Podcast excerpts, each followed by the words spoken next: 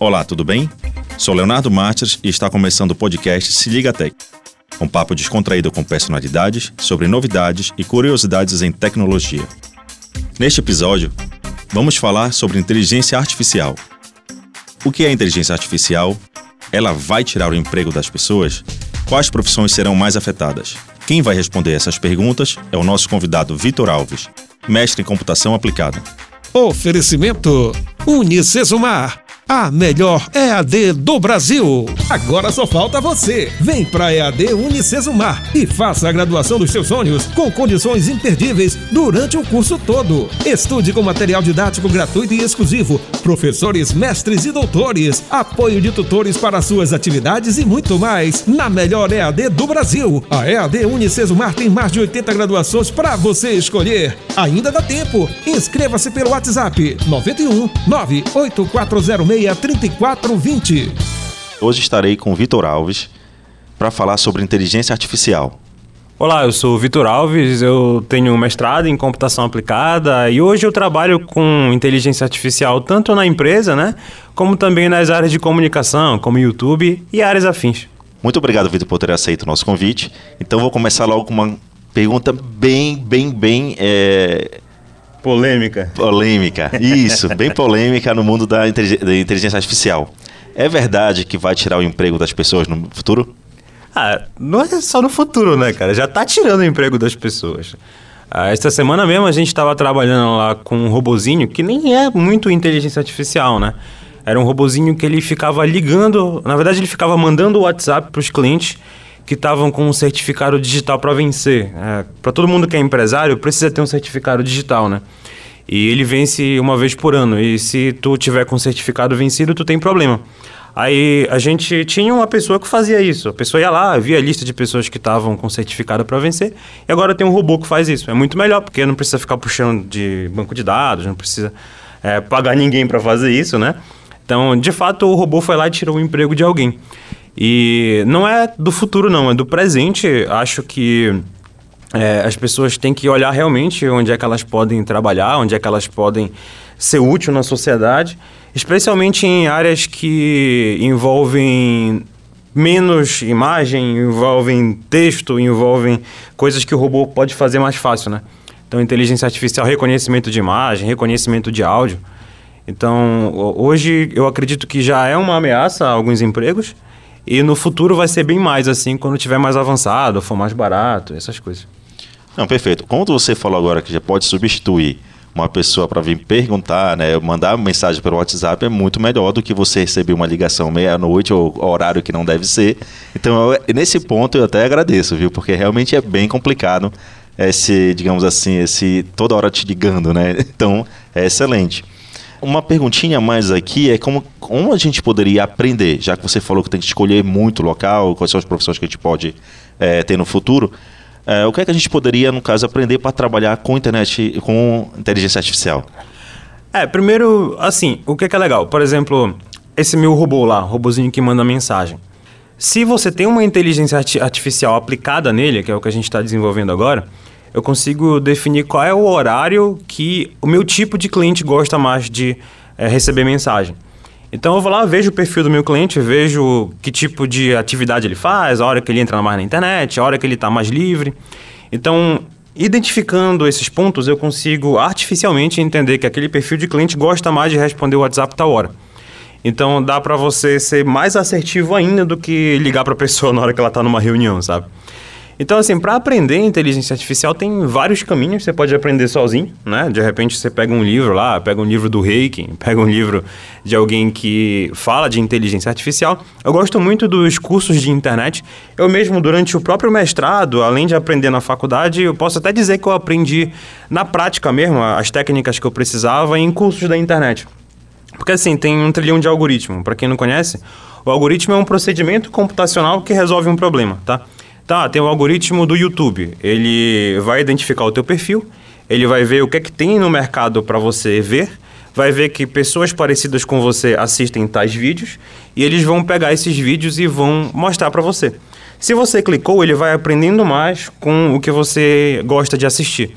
É por isso que em poucos minutos o YouTube sabe exatamente o que tu gosta de assistir, o TikTok Dizem por aí que o algoritmo do TikTok é o mais perfeito atualmente. É aquele que em poucos segundos já sabe o teu perfil e ele consegue te entregar melhor as coisas. Isso é inteligência artificial.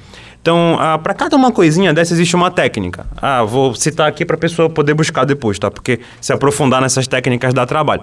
Mas uma rede neural é um tipo de técnica de inteligência artificial. É uma, o que é uma rede neural? É uma coisa que imita o cérebro, por isso que tem esse nome, rede neural, né? Então, é uma rede de neurônios. Serve para classificar coisas, serve para aproximar coisas. O que é, que é classificar coisas? Por exemplo, tu já vi, abriste o teu. Até vou, vou citar isso mais tarde, que durante o, o, podcast eu vou falar um pouco mais sobre as práticas, né?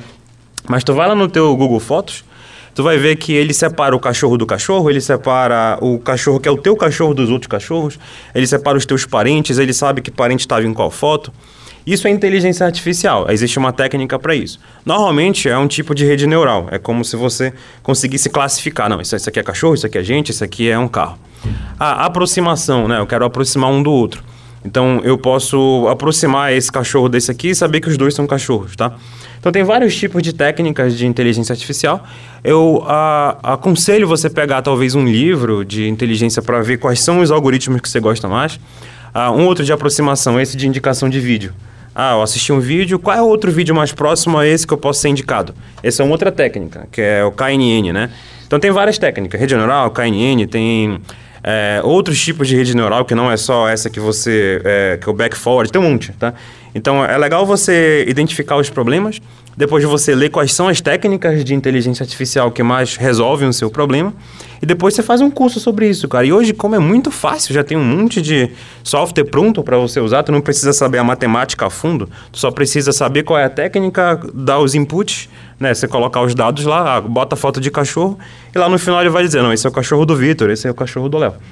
Ah, perfeito. Eu confesso que eu tinha outras perguntas para fazer, só que já mataste duas agora na tua fala, tá? A primeira era justa... mais nessa resposta. Não, a gente pode tentar ver, mas eu praticamente já respondeste, que era justamente para saber onde poderiam ser usados, já vai dizer, no, no algoritmo TikTok, da, do Google, etc. Do Google eu posso dizer que eu acho que eu enganei ele, tá? Eu tenho duas filhas gêmeas e até hoje não sabe quem é qual. Então é muito legal isso para mim. hoje tu consegue enganar bem o Google, né? E... Agora vai me dizer que nunca confundiste uma, uma com a outra. Cara, já, já. Eu confesso que eu chorei muito, mas foi em minha defesa, tava escuro, uhum. tá? E elas tinham quase três meses de nascida, então não tinha nada de diferença. É, legal, eu legal. dei uma vitamina C para duas, entendeu? Eu chorei muito. A gente sabe que vitamina C só precisa de uma grama para poder é, o organismo absorver. E o excesso ele joga fora, mas eu chorei muito. Poxa, coitada. eu, eu não era o Google, então não dá, tô perdoado. É, outra situação também, eu gostaria de ver contigo, cara. É, tu falaste muita coisa aí. Uhum.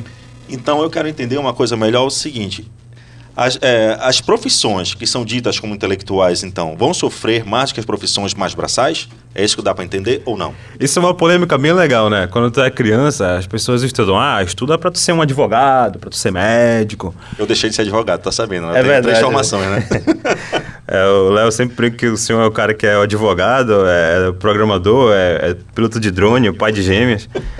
É um monte de profissão aí. Pelo menos eu acho que tu vai estar um pouco mais livre do, da inteligência artificial roubar tuas profissões, porque se tu roubar uma, tu pega outra, né?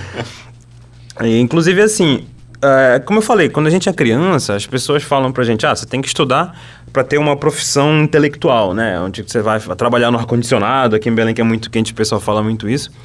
Mas no fundo, no fundo, é muito mais fácil o robô ocupar a profissão de alguém que está sentado na frente de um computador no ar-condicionado do que alguém que faz um trabalho mais braçal ou mais físico, né? Então vamos pensar aqui que eu vou construir uma laje. Eu vou precisar subir com cimento, vou ter que misturar cimento, vou ter que colocar os tijolos um em cima do outro. Se eu fizer um trabalho mais, é, digamos assim, dentro do ar-condicionado, né, dentro de uma sala com ar-condicionado no computador, normalmente eu estou lidando com dados. Eu preciso pegar texto, copiar texto, preciso checar todo dia se alguma coisa foi feita, eu preciso mandar e-mails. Tudo isso o computador já faz até sem a própria inteligência artificial. Então, o advogado, eu conheço alguns advogados que o trabalho deles é abrir o arquivo do, do INPI, que é o órgão que gerencia as patentes e os registros de marca, essas coisas. Certo. Então, por exemplo, ah, a minha marca, eu tenho uma marca X. Eu quero saber se outras pessoas entraram com a minha marca X. É, ou, ou, seja, competindo com a minha marca. Antigamente existia um advogado que ele ia todo dia lá, abria o texto, lia texto por texto, checava os clientes. Hoje em dia não, um robô faz isso. Então, ou seja, o robô já está tirando o emprego de pelo menos um advogado, né? Ah, ah, nos Estados Unidos tem uns robôs que eles fazem a questão de ajuda ao juiz para determinar ah, o tipo de sentença, para calcular a sentença. Então, antigamente existia ali um, talvez um advogado, talvez é, alguém... Fazia de... dosimetria, exatamente. Exato. Então, hoje, eu posso garantir de que as profissões intelectuais, chamadas intelectuais, que mexem com texto, mexem com comparação e tal, elas são muito mais fáceis de substituir com inteligência artificial do que as profissões que são mais físicas, né? Um atleta, um robô. Você vai na... Daqui a pouco busca no Google aí, quando acabar esse podcast aqui. Busca na Boston Dynamics. É uma empresa muito bacana. Eles fizeram um clipezinho dos robôs dançando. Chegaste também, é, já, é o que dá até com balhota e até que tem um cachorro, né? Te inventaram tipo um cachorro que leva tudo pro exército americano, alguma coisa assim. Exato, tem cachorro, tem o que dança. Só que a Boston Dynamics, como eu sou da área de inteligência artificial, eu vejo que ele já tem uns 12 anos de mercado, sabe? E assim, lá no início o robô caía, o robô, sabe, não, não fazia direito. Eu acho que só eles e mais umas três empresas no mundo fazem isso. Por quê? Porque trabalhar com dados, trabalhar com imagens, textos, etc., é muito mais fácil do que lidar com o mundo real. Uh, gente, quantos anos a gente não ouve, né? Que ah, daqui a X anos vai ter o carro autônomo. Os carros autônomos ainda estão dando trabalho, porque é ruim trabalhar no mundo real, sabe? Tem um monte de sensor, é caro pra caramba, tem acidente. Tá, tá melhor a cada ano, tá. Mas lidar com o mundo real físico é muito mais difícil do que uma profissão intelectual. Ah, show de bola. Então me diz uma coisa aqui já para a gente chegar nessa, nessa, digamos assim, esse teu interesse todo que teve e também, de repente, estimular outras pessoas a terem interesse. É, qual foi, por que, é, o que te deu interesse nesse assunto de inteligência artificial? O que é que você pode dar para gente? Ah, eu era um pequeno pigmeu lá na faculdade, né? Estava ali aprendendo a programar, aprendendo a trabalhar com tecnologia em si. E me contaram uma história muito bacana, cara. Eu me arrepio até hoje toda vez que eu ouço, sabe? Aí, recentemente lançaram uma série agora sobre xadrez. E eu fui lembrando desse meu início lá. Então, não sei se vocês conhecem a história do Gary Kasparov. Kasparov, ele é o maior jogador de xadrez, acho que de todos os tempos, né? Sim. Você vai procurar aí depois. É Gary Kasparov. É, ele é um russo. Os russos estão em baixa agora, né? Estão com a moral mais baixa, mas o Kasparov, ele é um baita de um crítico ao governo russo, essas coisas. Eu acho que ele mora nos Estados Unidos hoje em dia. E ele era o campeão imbatível, assim. Ninguém batia o Kasparov. Aí veio a IBM, né, empresa americana, e eles desenvolveram um computador para jogar com Kasparov. Kasparov deu uma pisa no primeiro computador. E mostrando né, que o ser humano era muito mais inteligente do que a máquina para jogar xadrez. Claro que, acho que em dois, três anos, alguma coisa assim foi a diferença entre essa primeira jogada e a segunda, que foi com o Deep Blue. E Deep Blue era o computador da IBM capaz de bater o Kasparov. Segunda geração, no caso Já era a segunda geração, é. Tá. Pra te ver o quanto evolui, né? Sim, de, de um tempo pro só outro. é muito pouco, cara. É muito pouco, cara. E dessa vez foi o Kasparov que levou uma, uma, uma, uma, surra da máquina. E, cara, tipo, eu lembro que eu ficava ouvindo essa história, era justamente aula de inteligência artificial. Um salve aqui pro professor Fabiano, lá, que era meu professor da época do, da graduação. Eu falo com ele de vez em quando até hoje. Ele continua estudando a área, né? Depois eu peguei o professor Otávio Noura, que foi meu professor orientador no mestrado. E a gente sempre bate papo sobre isso, né? Sobre o potencial da máquina contra o potencial do humano. Eu ficava imaginando ali, sabe, um, um cara que tem. Na época eu lembro que eu li um estudo que o humano conseguia prever até 12 jogadas na frente. E o computador tinha na memória dele todos os melhores jogadores do mundo, todas as melhores jogadas possíveis. Então, impossível de você tá, fazer uma jogada e o computador tinha todas as previsões possíveis sobre aquela jogada que você fez. Em frações de, é, de segundos, né? Uma coisa assim, milímetro, é, milissegundos. Milissegundos, é. Milissegundos. Isso o computador da época, imagine hoje. Então, isso foi na década de 90, né? Então, tu imagina, eu ficava observando, sabe, imaginando na minha cabeça, assim, um, um cara olhando para uma máquina, no caso o robô ali, jogando xadrez com ele. E é um negócio bem legal, assim, para início, né, para quem gosta de, de da área, para quem gosta de tecnologia, sem imaginar se disputando com a máquina. Hoje a gente sabe que é impossível, na maioria das vezes, se disputar com a máquina em qualquer coisa intelectual, assim. Buscar as coisas, a máquina é muito mais rápida. Resolver problemas, a máquina é muito mais rápida. Ah, procura aqui na minha base de imagens fotos do Léo com o cachorro dele. Tu vai no Google Fotos, digita o Léo, o cachorro dele, ele acha em dois segundos. Sim. Fa faz para o humano fazer isso, ele ia demorar a vida inteira. É porque eu não tenho nem cachorro, né? Então. é verdade. Não, mas olha, é, realmente é muito interessante essa parte de inteligência artificial, até porque não trabalha sozinha, né? Nós temos o Big Data, nós temos Analytics, então é um, uma gama de profissional que está sendo necessitado, é, é, requisitado, requisitado, né? né? Uhum. Então, realmente, a gente tem que procurar se especializar, ver o mercado como é que está, como você falou, escolher a, melhor forma de você aprender. Nós temos faculdades, temos várias situações de poder ter essa, esse domínio intelectual, né, para poder trabalhar. Bom, Vitor, muito obrigado, cara, pela tua presença. Obrigado por ter aceitado de novo nossa, nossa, nosso convite de ter participado do nosso podcast. Obrigado, Léo. Eu que agradeço o convite aqui ao podcast. Eu sempre gosto de compartilhar esse tipo de conhecimento. Quem quiser conhecer um pouquinho mais, a gente fala alguma coisa lá no canal do YouTube. Eu tenho um canal lá no Otimize Seu Negócio, chama Otimize Seu Negócio lá no YouTube. Só buscar, você vai encontrar alguns vídeos lá. Uh, a gente também trabalha com pequena empresa, né? Então, um pouco de tecnologia, um pouco de pequena empresa. Acredito que o vídeo de como abrir um MEI é o vídeo mais visto do YouTube, é o do nosso canal, deve ter mais de 900 mil visualizações.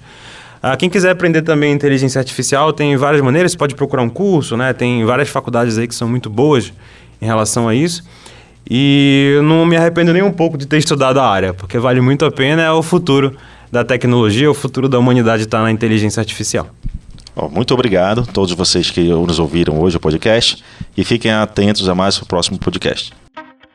Obrigado por acompanhar o podcast Se Liga Tech. Te espero no próximo episódio com mais novidades em tecnologia. Até breve. Oferecimento Unicesumar, a melhor EAD do Brasil.